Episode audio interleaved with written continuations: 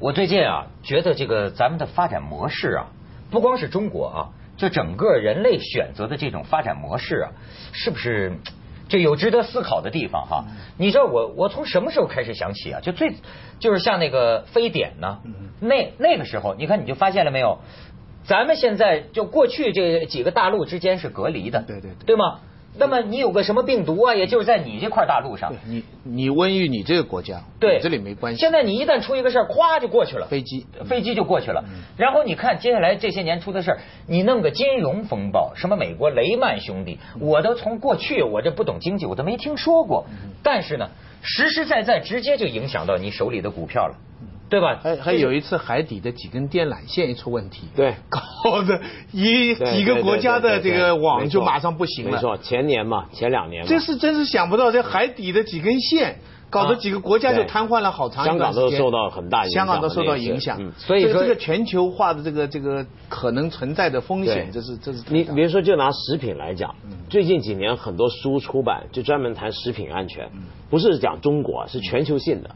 因为怎么讲？比如说，你就算是外国那些很看起来很安全的食品，它里面充满什么问题呢？它可能现在因为是大量的工业产品，它用的农药，它用的肥料，嗯它用的基因改造的技术。首先使得那个产品，比如说吃起来，首先味道不一样了。嗯很多人都很多上了年纪的，我认识一些老食家，他们说怎么奇怪，今天的鸡肉跟以前不一样，鱼跟以前不一样鸡肉早，对吧？不一样了嗯味道都变了嘛，对吧？那第二个呢，就是它的里面的成分、养分也减少了，也变了。第三个，就它还很可能是危险的，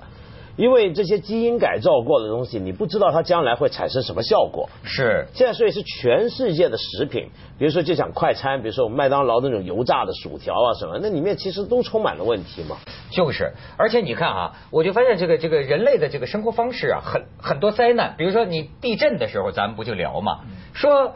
咱们的这个祖宗山顶洞人的时候，他是不大怕地震的，对吗？猿人的时候，他在草原上生活或者在哪儿，他不，那你现在地震之所以造成那么多人命伤亡呢，是因为你现在住楼房了吗？你现在人口聚居了吗？那么这样你看，这个灾难对你来说就真的是一个灾难。所以，所以以前不是毛毛泽东讲严重的问题在于教育农民嘛？其实这句话现在有个新的意思，因为你知道，农村呢、啊，我不是讲农民不好，就农村有很多做事情的方法，它不那么严格规范化，本来它真的无所谓，因为它的后果只在这几个村。嗯说实在话，一定的水土大家都有抵抗力。没错我我我生过一次肝炎，那个那个国民转氨酶很高的时候，农民让我住在他家里给我吃，我说我们要分开，农民全笑。分什么嘛？这个这个还完全没事。结果后来我离开了以后看病，我一直挂念这件事情。我回去过了几个月以后，我回去那家农民真的一点都没事。 我在他家里吃了这个，他传染不到。可是现在你看看这个事情，这个这个全球化到了这一个村庄的一点什么东西，这个这个奶可以影响到嗯无数的产品，对不对？你你现在列出来可以无数到这个，所以要跟农民不要说农民，我们都想不到会有这么大的这个连锁的这种。所以你看，我就说咱们那天聊聊日本，你知道日本，你看哪个大臣最不好当啊？就是这个农林水产大臣，换了一个又一个，而且这个农林水产的日本这个部门，就是咱们聊的这个这这个这个相关部门嘛，这个部门被称为鬼门。鬼门，因为死过人嘛，就是自自自杀过自杀过嘛，所以就说怎么日日日本的麻烦有的多了，知道为什么吧？为什么？新上任一首相叫麻生，哦麻烦生出来了吧？马生， 麻生太郎 啊，太郎还是太郎了哎呀这 没事麻生太郎太麻哎太麻烦烦，了。狼来了，麻生太郎。但你看日本啊，很奇怪，就日本一直以来给人的感觉就是说它产品是质量很高的，对对对很安全的，很负那责任的。苹果这么大，对我，吓死我，总不敢吃的。他那个苹哦果对，也是经过特殊培育嘛。嗯但是呢，最近两三年是接连出问题，就是啊，它很多是老字号啊，做那个甜品呐、什么都是用过期的面粉呐、发了霉的什么东西。很多人在讲日本今天怎么会搞成这个样子？那么很多人就说是因为日本经济下滑，经济不行了。于是呢，这个就是等于是呃饱肚子吃不饱了，就开始不讲廉耻了，这种东西就来。可是我又回想起来啊，你想想看，日本货今天名声那么好，可是你想起战后的年代，也几几十年前日本货也是很差的。几十年前的日本货在国际上的印象嗯啊，就是跟今天中国货差不多。对嗯哦，就是当时全世界提起日本货，就是日本货便宜，对，大量生产，但是质量不模行仿，模仿没有任何创造性抄。嗯他日本是抄人家抄的最厉害的对，就 Made in Japan 这个在五十年前，到了是笑话三十年前就 Made in 台湾，对就 台湾就继承了这个对名声，到了现在在就就是 Made Made in in China。所以你看到这是有条轨迹的，就是说我们亚洲几个这种后进发展国，啊嗯你看得到，就是日本，所以有时候你也会有信心了，你变成就是说，对对对你看当年日本对对对也都那个样对啊，日日本东京奥运会的时候，他们街上贴的这个标语就是说不准随地小便嘛。对啊，对啊，机场附近就贴着这对个东啊西，日本，就还不50是年不准随地吐痰，还是不准随地小便 呢？然后过几十年以后，那个时候没人再计较 Made in China 的问题了，那个时候的麻烦是 Made in India。对对，有可能是这样。啊日本印度，印度你。你现在我倒蛮理解日本人对中国的害怕姿态的。我们现在讲日印度哪天的工厂也像中国这样发展的话，中国人会是一个什么样的心理？就是说廉价的工业如果都迁到印度去的话，嗯是一个什么？所以日本人站在日本人的角度下，他看到中国是蛮可怕哦。对啊而且什么都做得好，什么都做得大，而且你看日本的这种，或者是以前东亚四小龙也经历过很多这种工业意外，这种产品的威胁啊，嗯比如说日本以前最有名就那个水保病吧，啊对不对？那个海产污染嘛，啊是是是然后后来呢，我记得八十年代我在台湾快走的时候，发生一个很严重的事故，叫多氯联苯。嗯那那个事故，我觉得是很值得研究。就你看到东亚这当年的东亚四小龙，包括日本这几个国家，它都经历过一些很严重的人民生命安全的危机，嗯都是一些污染。嗯那这些污染背后都是发生在，比如说有的是没良心的企业，但是官方包庇怎么样？嗯那这些东西到后来呢，都很挑战他们的政府的。对怎么讲？比如像台湾那个多氯联苯事件，它的严重性在听起来就是个化学污染，那为什么那么严重呢？那是因为当年呢，东亚四小龙呢信奉这么一套哲学，什么哲学？就是说我这个政府，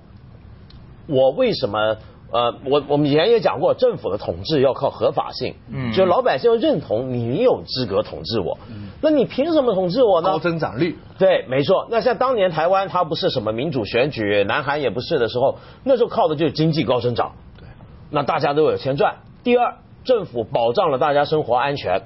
要看病有医有大夫，要吃东西有的吃，而且安全。但是如果说你经济增长稍微顿一顿，又或者说是这个人民觉得我生活不安全到很很很离谱的地步的时候，那么所以东亚这几个国家都经历过这些事件，去触动了整个制度的一个革新，一个慢缓慢的变化，嗯很有意思，我觉得。但是啊，现在还有人聊啊，就说是，呃，我觉得是不是聊的有点迷信啊？嗯但是他们也说，说是少数吧，少数中国人这些黑心的、没良心的啊，嗯为什么会这样？因为啊，他他不信什么宗教，嗯他的心里啊没有没有一个神圣不可侵犯的这个那东西。就是我们上次讲过的，他这个道德没有一个他自己有足够的道德的理由来为自己做的事情辩护，嗯而没有一个良心或者说对是非的一个基本的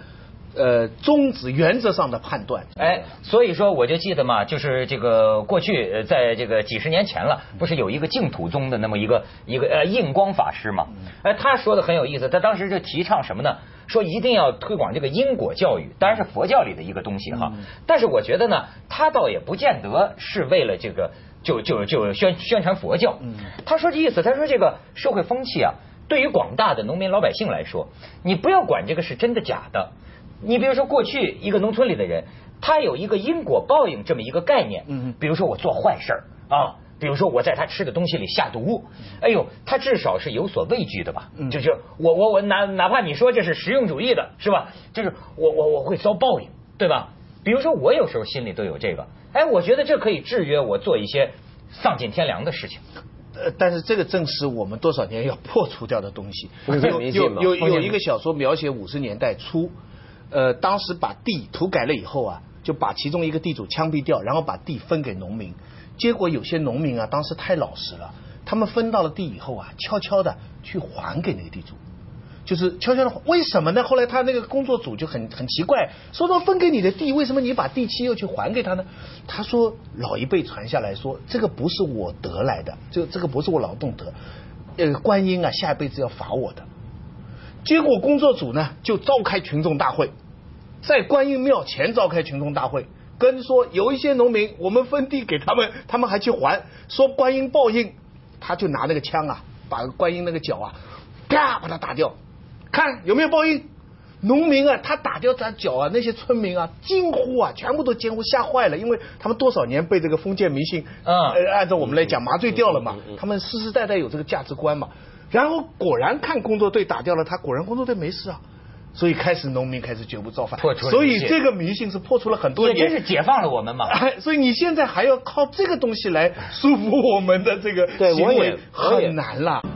可是我很怀疑这个说法，虽然我也是有宗教信仰的人，我常常听人说中国今天很多道德问题是因为没有信仰了怎么样？但你回想起来，中国本来虽然有刚刚你说那种封建迷信，但本来中国就不是一个有太强烈的一个一个主流宗教，而且中国的宗教呃历历来很功利化，对，没错，就就不算。但我们有自己的一些乡土的受儒家影响的一套道德观，跟这是俗世化的佛教的道德观，这个是有。那个道德观打破了，你说是不是有影响？当然有。可是回想起来，我很我听很多人讲建国初期啊，很多人一提建国初期，你觉得那段时间就五十年代头那两三年。是一个充满了玫瑰色彩的一个一个年代啊，嗯就比如说像那个时候，中南海是老百姓自出自入的，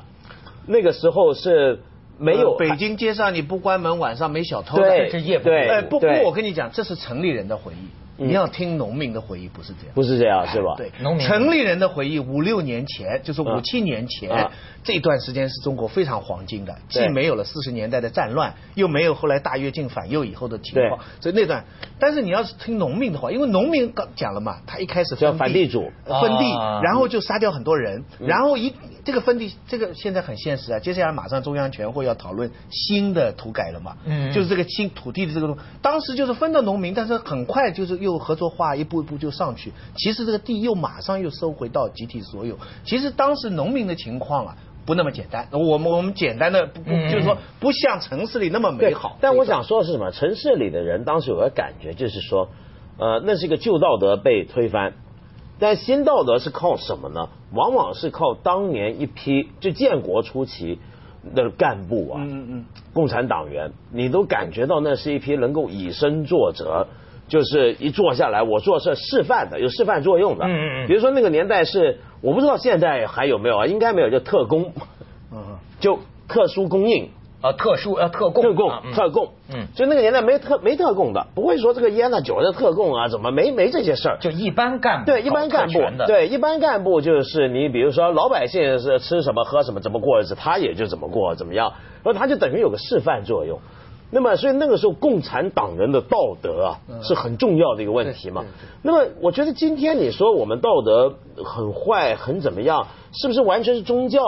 不没有宗教呢？我觉得不一定，我反而觉得是什么呢？我反而觉得是今天我们就像我们那天讲的，是个名实脱离的一个社会，就是说今天的道德都是嘴巴讲的嘛。嗯嗯就你问哪一个人都说杀人不好，放毒不好。就有有一天我们做节目也谈到嘛，我说你做你你你你怎么会想到要教一个产品制造商跟他说